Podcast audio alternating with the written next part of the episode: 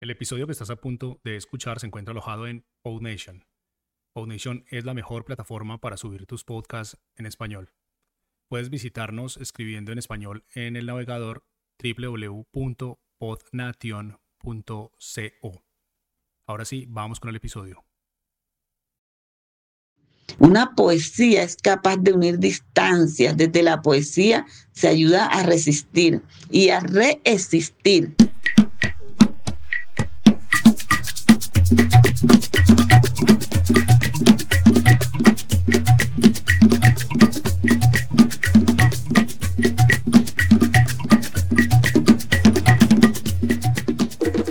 te quiero es porque sos mi amor, mi cómplice y todo. Y en la calle codo a codo somos mucho más que dos. Somos mucho más que dos. Te quiero de Mario Benedetti es el primer poema del que recuerdo realmente haberme enamorado. Fue también eso que destruyó la idea de que por ser negro y pobre no podría llegar nunca al goce estético de un arte tan hermoso como la poesía. Y bueno, si te sorprende esto que dije, tal vez es porque no estás enterado de que lo que hoy parece ser de acceso público, el arte y la educación, en algún momento eran exclusivamente para las élites y que mucho de eso lo conservamos hasta el día de hoy.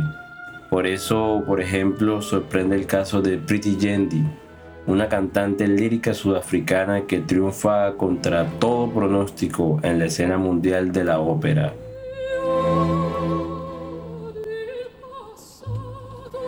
Así como sorprende encontrar poesía afro palinquera. Ané, Amini, Atielari, Guarumaco, Cuyumulunga, Maruyí.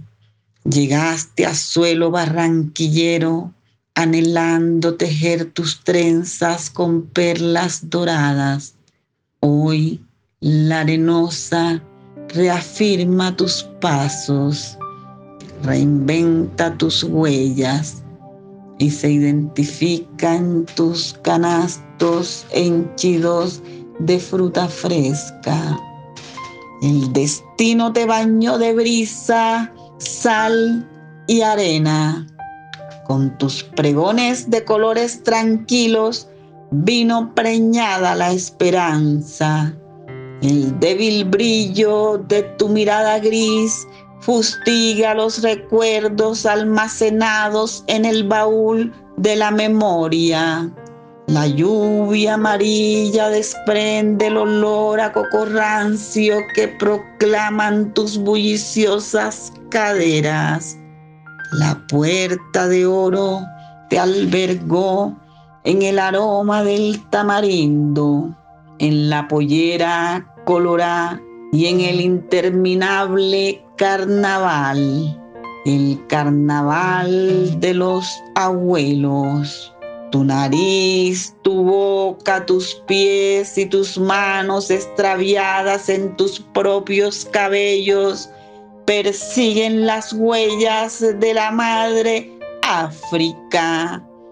Esa África que insiste en llorar a sus polluelos.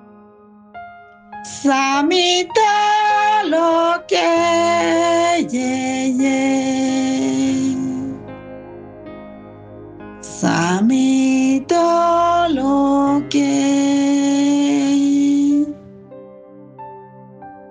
esa África que suena en el tambor de tus pasos. Timbara tumbara timbamba. Chechena naikoka sinaya. Timba que timbara timbambe. Esa África que se pasea por la vida de sus difuntos. Shimankongo, Shimaluango. Shimariluango, Riangola. Esa África que se estremece con sueños fúnebres cuando canta el pájaro de la muerte. Mailomi atakota wasinawi. Mailomi atakota wasinawi. Ile atepera malunga kuwashi. Ile atepera malunga kuwashi.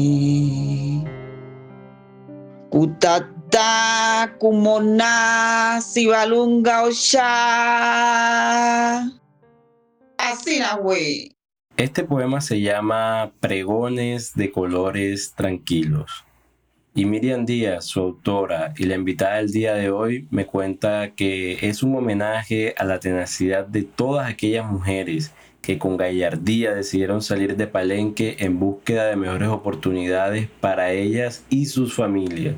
A las mismas que llegaron sin mucho más que canastos, poncheras y sacos llenos de sueños a lugares que les eran completamente extraños. A tu abuela, a mi bisabuela, a tu mamá, a todas aquellas mujeres palenqueras que con su lucha y sacrificio lograron sacarnos adelante gritando con Cocoyani. Miriam Díaz es una poetisa palenquera nacida en el sector popularmente conocido en Barranquilla como el Bajo Valle. Otro palenque urbano donde como La Manga, Nueva Colombia y otros barrios más de Quilla llegó y se asentó hace ya un tiempo esa migración de hombres y mujeres palenqueras en búsqueda de oportunidades y de una mejor calidad de vida. Miriam cuenta con trabajos de verdad muy interesantes, como la publicación del libro de poemas en español y en lengua palenquera, Tejiendo Palabras con Libertad, y la participación como compiladora de la obra Voces Ancestrales, una antología de poemas donde mujeres afro de Barranquilla, Cartagena, Andagoya, Palenque y Santa Marta narran sus territorios e incluso a ellas mismas a través de sus poemas. Pero bueno, dejemos que sea ella misma quien se presente. Mi nombre es Miriam Díaz Pérez, soy educadora en el distrito de Barranquilla, soy madre, soy poesía. Desde mi poesía siempre reflejo las condiciones sociales eh, de mi entorno inmediato primero, luego de, del mundo. De mi entorno primero por esas ganas de entender ciertas situaciones de algunos momentos de mi vida personal y colectiva como es el hecho de pertenecer a un grupo étnico inmerso en una sociedad discriminatoria. Se me excluía de muchos espacios por negra, por mujer. Y esto de ser mujer es muy complejo también al interior de mi comunidad, discriminada por la sociedad también por ese estado de empobrecimiento al que hemos sido eh, sometidos, bueno, y, forzada al desplazamiento en esos eh, procesos migratorios que hicieron nuestros padres a las urbes en busca de mejores condiciones de vida. Entonces son unas situaciones eh, bastante complejas. Es pues entender cómo desde niña me tocaba Mm, lavar chismes, como dice uno, cocinar y hacer todos los oficios domésticos asignados a las mujeres por esta sociedad machista y patriarcal. Entonces, mientras mis hermanos eh, jugaban eh, bailando el trompo y, volando las cometas, yo estaba en las eh, labores domésticas que como mujer eh, me correspondían. El hecho de escuchar de la boca de mi padre, que me quería muchísimo, pero al mismo tiempo escucharlo decir que la hija hembra era comida para el golero, prohibirme hablar la lengua palenquera porque él me quería mucho y no permitiría que se burlaran de mí. Sin embargo, él hablaba cuando se reunía los domingos en mi casa con familiares y amigos. Entonces todas estas situaciones eh, para mí han sido eh, fuertes y trato pues desde mi poesía visibilizar eh, todas esas formas propias de hacer conversa desde mi contexto, desde la lengua palenquera, radicando la importancia de fortalecer identidades a través del poder de la palabra, de las voces ancestrales. Esas voces que en estos momentos se han apagado presencialmente y que la nostalgia se ha apoderado de ellas porque no están despidiendo a sus muertos con el acostumbrado bullicio de esos lamentos vivos mezclados con la lluvia, sin el repique de tambores, sin el llanto de las brujas, sin las cintas moradas de las comadres, sin las tres Ave Marías de la señora Concepción Hernández, la rezandera del pueblo, a quien todos cariñosamente eh, le decimos seño. Bueno, pero eh, conservamos esa fuerza del mundo ancestral que nos permite depositar la historia desde las diferentes eh, formas de, de manifestarnos. Bueno, yo lo hago desde escritos en mi lengua materna. La profe en su introducción ya ha dicho muchas cosas a las que de verdad me gustaría hacerle algunos comentarios punto por punto. Primero, inicia hablando, aunque nunca menciona el término, de algo llamado interseccionalidad. La interseccionalidad es una teoría o más bien un enfoque del análisis social que plantea que la desigualdad sistémica se configura a través de la justaposición de distintos factores, como el género, la etnia y la clase social. Algo así como cuando se juntan varias categorías, categorías excluyentes. En su caso, mujer, afro, pobre, inmigrante también habla del cómo era ser mujer dentro de las comunidades negras en su infancia, de machismo, de eso de ser carne palgolero, de que la mujer es para hacer oficio y tener y atender a los hijos. Particularmente de este tema del machismo dentro de las comunidades negras, del dote, de la cosificación y animalización de la mujer negra por parte del mismo negro, vamos a tener un capítulo. Toca también un tema de verdad muy polémico. Habla de esos procesos aculturativos que se dieron hace un tiempo en la Colombia del Concordato, donde por razones que también hablaremos en otro capítulo de este podcast, los adultos mayores palenqueros prohibieron el habla y la enseñanza de la lengua a futuras generaciones, daño que hasta el día de hoy no se ha podido remediar. Y acaba hablando del rito fúnebre palenquero y de la señora Concepción Hernández. Mi mamá al escuchar su nombre me comentaba que la señora Concepción es una matrona rezandera palenquera muy importante y conocida y que también debía entrevistarla para este podcast. Pero bueno, hoy más que hablar o ahondar en estos temas que quedarán para capítulos futuros, resaltamos la poesía afropalenquera como medio para la expresión y el poema como pensamiento y narración viva de lo cotidiano, de lo de ayer y lo de hoy desde la vista de su autora. Bueno, entonces te voy a, recitar otra poesía que em, dice mucho sobre la forma como enseño en educación a mis estudiantes, cómo les enseño la lengua palenquera, con todos los elementos que ella contiene, cómo se vive el duelo en palenque, cómo eh, se procesa ese eh, dolor, cómo se ayuda al muerto, a ese tránsito hacia el otro lado.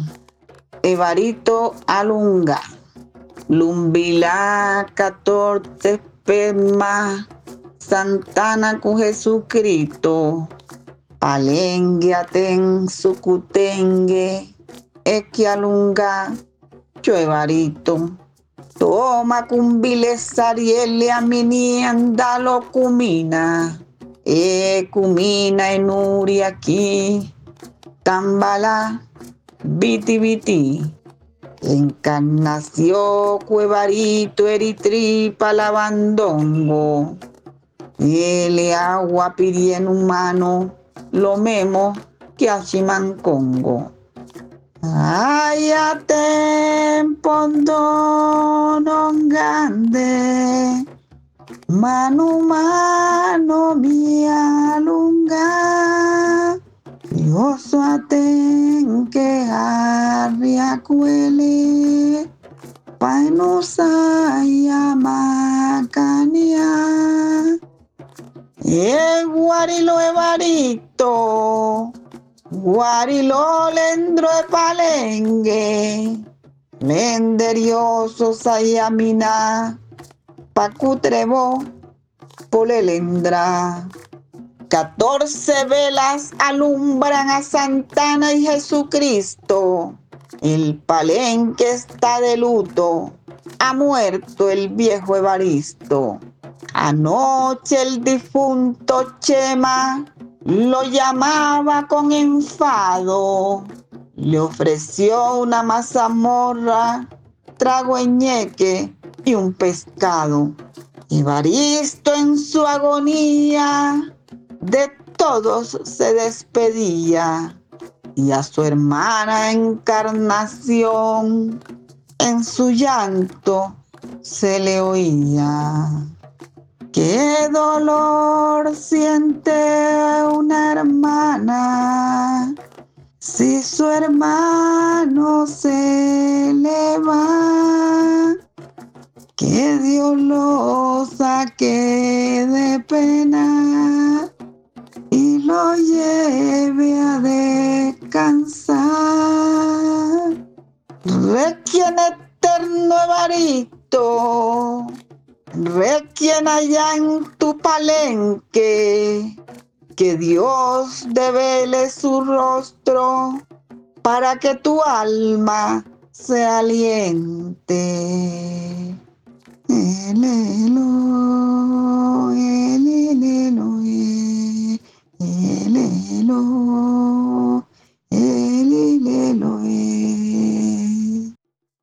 Hasta ahora había tenido la oportunidad de proponer un tema e ir y buscar una entrevista personal con algún personaje elegido, describiéndoles un poco de mi viaje, de las predisposiciones y de las primeras impresiones.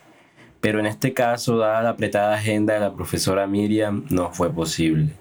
Optamos entonces por hacer uso de la gama de opciones ofrecidas por las tecnologías de tercera y cuarta generación, esas mismas que están presentes hoy en todo, pero que algunas personas de otra época afirman con cierta melancolía que antes de que llegaran todo era mejor.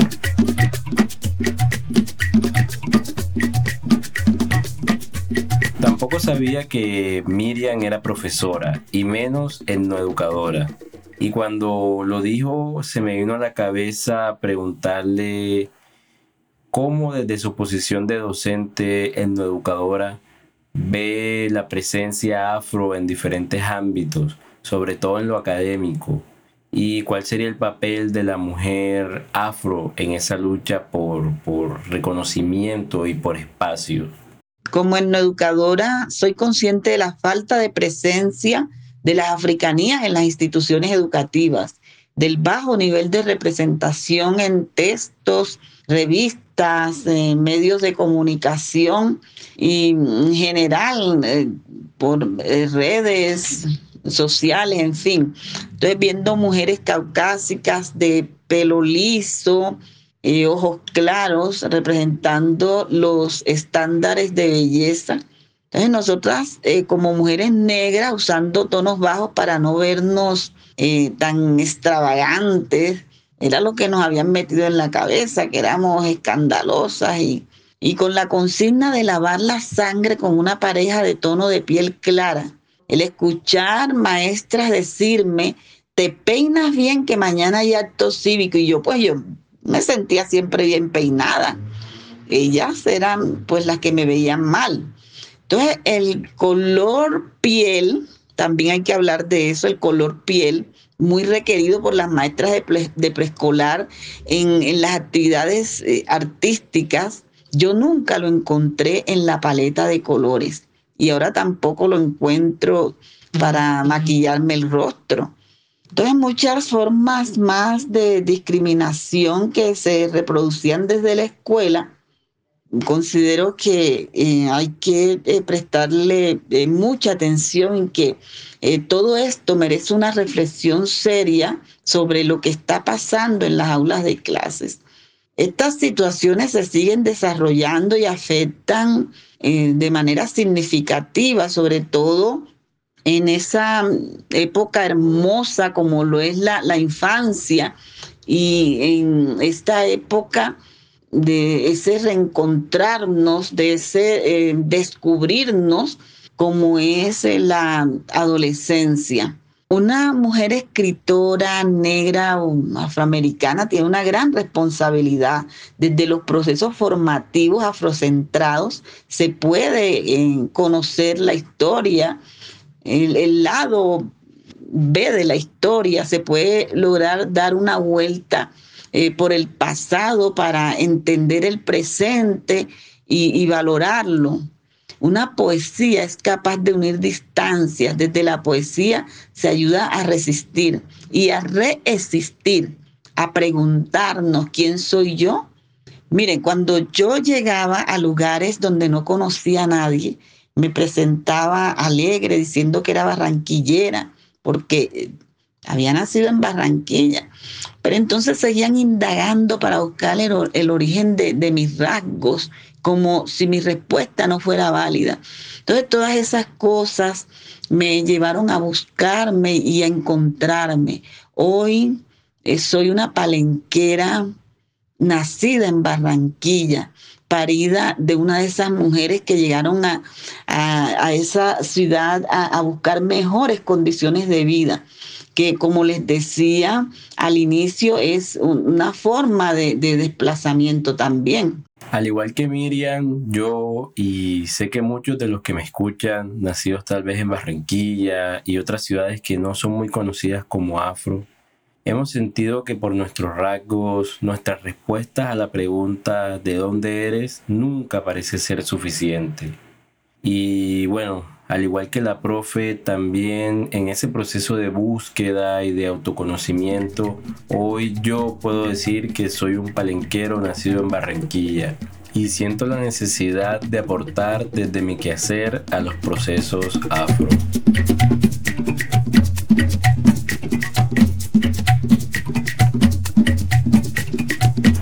Me ha pasado con casi todos los entrevistados palenqueros, resulta que conocen a mi familia o que en última venimos siendo familia. Y al presentarme a través de la figura de mi abuelo, hay una pregunta que nunca falla.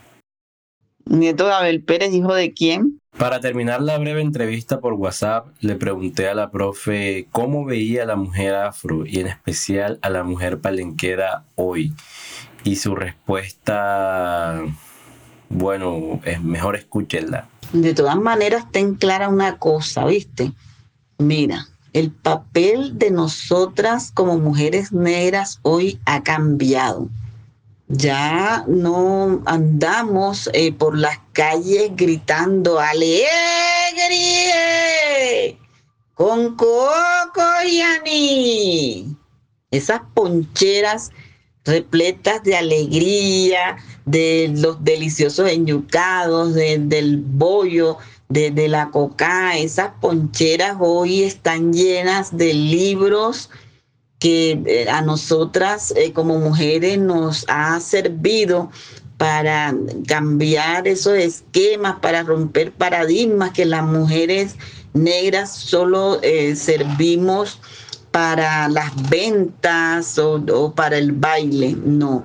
Hoy nos hemos convertido en unas profesionales en todos los campos, eso sí, eh, agradeciéndole a nuestras madres, a nuestras abuelas el haber llevado toda una vida esas poncheras en la cabeza con los rodilleros, con los delantales, que con eso nos sacaron adelante y nos han convertido en las mujeres que somos hoy. Hoy estamos ocupando unos espacios que eh, realmente eh, merecen que, el mundo sepa que eh, nosotras hemos cambiado y hemos cambiado para bien, no solamente nosotras, sino que también estamos transformando eh, sociedades.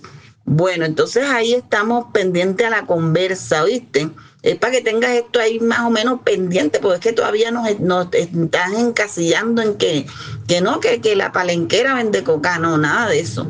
Oíste, es para que lo tengas ahí bajo la manga. Bueno, mijo, un abrazo. Muchas gracias por haberme soportado. Cuyo es un podcast producido por Orlando Contreras.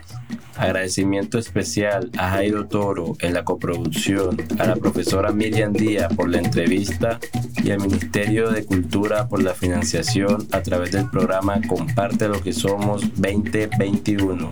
Caicoria, a Tomás Sancole que te escucha amigo, un Leonardo Contreras y a todo Cuadro Gander y comparte lo que somos, Ministerio de Cultura.